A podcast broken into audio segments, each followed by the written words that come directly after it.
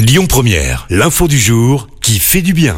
Et ce matin, Christophe, on parle d'un très bel élan de solidarité pour sa direction la Grande-Bretagne et plus précisément de Manchester, où Jackson a lancé un appel à l'aide. Son chien est tombé malade en janvier dernier, une maladie qui a un impact hein, sur ses fonctions cardiaques et pulmonaires.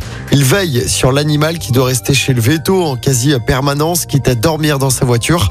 Seulement voilà, Jackson n'a pas les moyens de payer les soins pour sa chienne. En une semaine, il en a pour plus de 13 000 euros. 13 000 euros. Et le jour, il récolte plus de 34 000 euros. Depuis, la chienne a pu être soignée. Elle est même... Écoutez votre radio Lyon Première en direct sur l'application Lyon Première, lyonpremière.fr et bien sûr à Lyon sur 90.2 FM et en DAB+. Lyon Première